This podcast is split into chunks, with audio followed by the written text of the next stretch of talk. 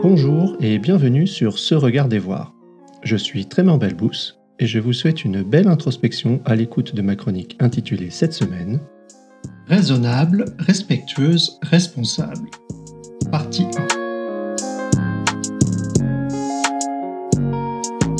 1. Raisonnable, respectueuse, responsable. Il y a deux semaines, dans Face aux évidences que je ne sais pas résoudre, je m'interrogeais.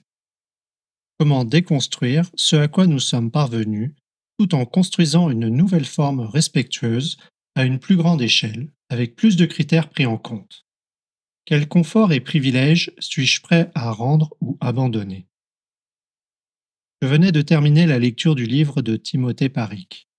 Cette lecture m'a touché, et au moment d'écrire l'article, j'étais encore dans une sorte de digestion.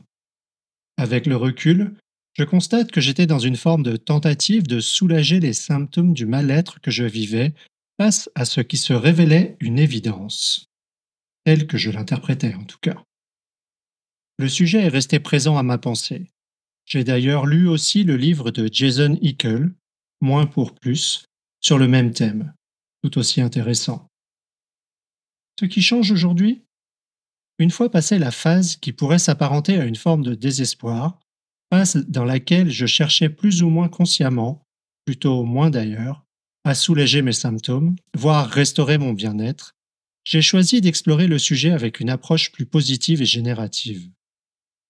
Peut-être est-il temps de partager une approche que je trouve très puissante et qui supporte mon enquête avec une intention favorisant un futur épanoui et en santé en tant qu'écosystème planétaire.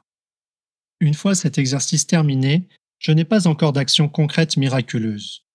Mais j'ai une matrice dynamique qui soutient la pratique de se regarder voir et se voir regarder, appliquée ici au phénomène que j'ai labellisé économie écologique générativiste. La longueur de l'article qui a pris forme m'a conduit à le découper en deux parties. La première présente plus spécifiquement l'approche, la seconde sera publiée dans deux semaines et elle est axée sur l'utilisation des apprentissages et les bénéfices que j'en ai retirés de noir ou blanc à huit espaces dynamiques nuancés. L'approche évoquée a été initialement proposée par Heinz Friedrich Schumacher dans Small is Beautiful, faisant référence à un besoin de nuances sémantiques pour mieux se comprendre. Dr. Will Vary reprend et enrichit l'approche pour nous proposer d'explorer selon trois dimensions orthogonales, expression du phénomène observé, qui s'étendent graduellement vers l'infini depuis leur centre. Chaque axe, pris séparément, possède un centre relatif et représente un gradient de présence et d'absence d'une qualité définissant le sujet d'intérêt. Pour chaque personne, et à des moments différents, le centre peut varier sur le gradient. Un point, une idée, une pensée peut donc être localisé pour chaque personne à chaque instant dans son propre repère, par des coordonnées du type présence, absence, présence. Le tout forme huit espaces, huit scénarios différents pour le phénomène pris en considération.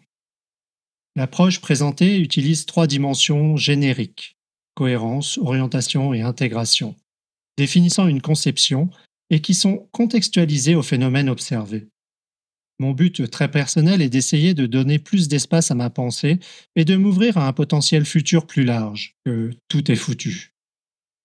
Dans mon cas, pour chaque dimension générique, j'ai choisi les mots dans un premier temps, pour cohérence, harmonieux et dissonant, qui représente dans ce contexte l'alignement ou la déconnexion entre les croyances, les entités considérées, les actions et les résultats dans le système économique. En deuxième point, pour orientation, j'ai choisi synergique et dominant, qui ici représente l'approche ou l'attitude envers les interactions entre les entités de l'économie. Le troisième point, intégration, ici défini par participatif et isolé, qui, pour ce sujet, reflète le degré auquel différents éléments, parties prenantes et impacts s'impliquent dans le système économique. Plus spécifiquement, harmonieux reflète un système où les croyances, les théories, les actions et les résultats se composent pour créer un sentiment d'unité et de congruence. Par exemple, dans une économie écologique générativiste harmonieuse, les pratiques et les politiques sont en accord avec une vision du monde fondée sur l'interconnexion, le respect de tous les êtres et le caractère sacré de la nature. Dissonant ici signifie un manque d'alignement ou de congruité entre les éléments.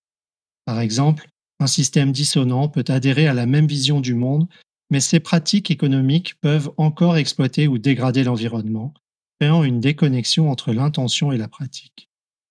Synergique représente une orientation où toutes les entités humaines, non humaines et éléments naturels interagissent de manière à bénéficier à l'ensemble, amplifiant les contributions de chacun et favorisant l'équilibre de la résilience. Dominant représente une orientation où certaines entités cherchent à contrôler, supprimer ou exploiter les autres pour leurs propres bénéfices. Participatif représente un haut niveau d'intégration. Dans une économie écologique générativiste participative, tous les êtres, humains ou non, sont des participants actifs, contribuant et bénéficiant à la richesse et à la santé du système. Isolé représente un faible niveau d'intégration. Dans un système isolé, certains êtres sont marginalisés, ignorés ou exploités, et leurs contributions et besoins ne sont pas valorisés ou reconnus. Bien entendu, le choix des mots est loin d'être parfait. C'est un travail en cours pour moi. Il ne reflète que mes interprétations, croyances et idées, une version intrinsèquement limitée du phénomène que j'observe. L'exercice prend tout son intérêt dans un collectif afin de s'approcher d'une compréhension partagée explicite qui favorise la mise en action engagée et une contribution réciproque générative. Huit espaces pour me découvrir et explorer les potentialités. Dans le cas présent, après les lectures des semaines passées, plutôt que la décroissance, j'ai considéré l'idée d'économie écologique générativiste. Le tableau, que vous pouvez consulter, représente les dynamiques résultantes des huit combinaisons possibles. Dans un premier temps, je me suis amusé à nommer et décrire succinctement la résultante de chaque combinaison. Dans un collectif, nous aurions besoin de passer un peu plus de temps pour que chaque espace reflète une dynamique entre les trois dimensions qui parlent à chaque personne impliquée. Voici le résultat brut de ma réflexion. Une économie vivante, tous les éléments de l'économie sont en harmonie, participent de manière synergique. Cette économie incarne pleinement une philosophie d'interdépendance, tous les éléments étant valorisés et contribuant. Synergie isolée. Il existe des relations harmonieuses et synergiques au sein de l'économie, mais elles sont isolées et non généralisées. Le plein potentiel du système participatif et harmonieux n'est pas encore réalisé. L'harmonie imposée. L'économie semble harmonieuse, mais cela est dû à la dominance plutôt qu'à une véritable participation synergique. Le système peut être superficiellement stable, mais manque d'interconnexion profonde d'un véritable système interdépendant. Symbiose désirée. L'économie s'efforce d'obtenir un système synergique et participatif, mais il existe encore des discordances. Cependant, l'intention et l'effort vers une économie plus interdépendante sont évidents. Participation contrainte. Il y a un effort pour inclure tous les éléments de l'économie, mais les relations sont encore dominées et dissonantes. Potentiel inaccompli. Il existe des opportunités pour des relations synergiques, mais le manque de participation et la discordance existante empêchent la réalisation de ces possibilités.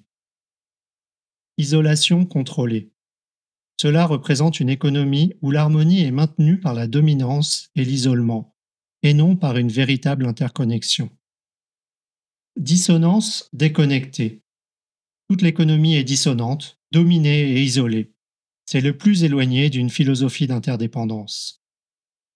Grâce à cela, j'ai pris conscience que la dimension orientation, synergique et dominant, est l'axe principal qui me confinait dans une vision bipolaire bien ou mal, telle que celle que j'ai partagée il y a deux semaines. Cela résonne avec la dynamique de domination intrinsèque au capitalisme selon ce que j'ai compris des ouvrages de Timothée Paric et Jason Hickel. Sur les plans somatiques et émotionnels, je sens une forme de libération, un espace secret en moi. Je sens cette libération me rendre plus curieux et me donner plus d'espoir. Le fait de considérer huit nuances possibles me donne accès à des espaces dans lesquels je peux agir sans chercher un absolu fixe. Passer d'un axe polarisant et exclusif à trois axes délimitant huit nuances dynamiques à propos d'un sujet qui me touche me permet de mieux le saisir. En groupe, cela permet de sortir des débats stériles. Il n'y a plus deux camps, mais huit espaces potentiels. Je peux m'ouvrir au potentiel du phénomène que j'apprends à explorer comme un système dynamique émergent, plutôt qu'une vérité à cerner et à défendre. Pour résumer, je me sens concerné par notre avenir et je ne souhaite pas m'enfermer simplement dans une dynamique de remédiation bipolarisée. Une exploration multidimensionnelle des potentiels crée de l'espace, enrichit la conversation et permet d'ajouter des nuances permettant une approche qui m'apparaît plus respectueuse. Cette matrice et le cube tridimensionnel qui peut l'illustrer, aussi subjective et imparfaite puisse-t-elle être, mérite d'être créée et utilisée dans un collectif pour favoriser un dialogue riche et profond sur des sujets d'importance. Merci pour votre écoute. Vous pouvez retrouver l'article associé à cet épisode sur le blog de Se Regarder Voir, se-regarder-voir.com. N'hésitez pas à y contribuer vos récits d'expérience et commentaires, ainsi qu'à vous abonner pour recevoir chaque semaine l'audio et son article. À la semaine prochaine!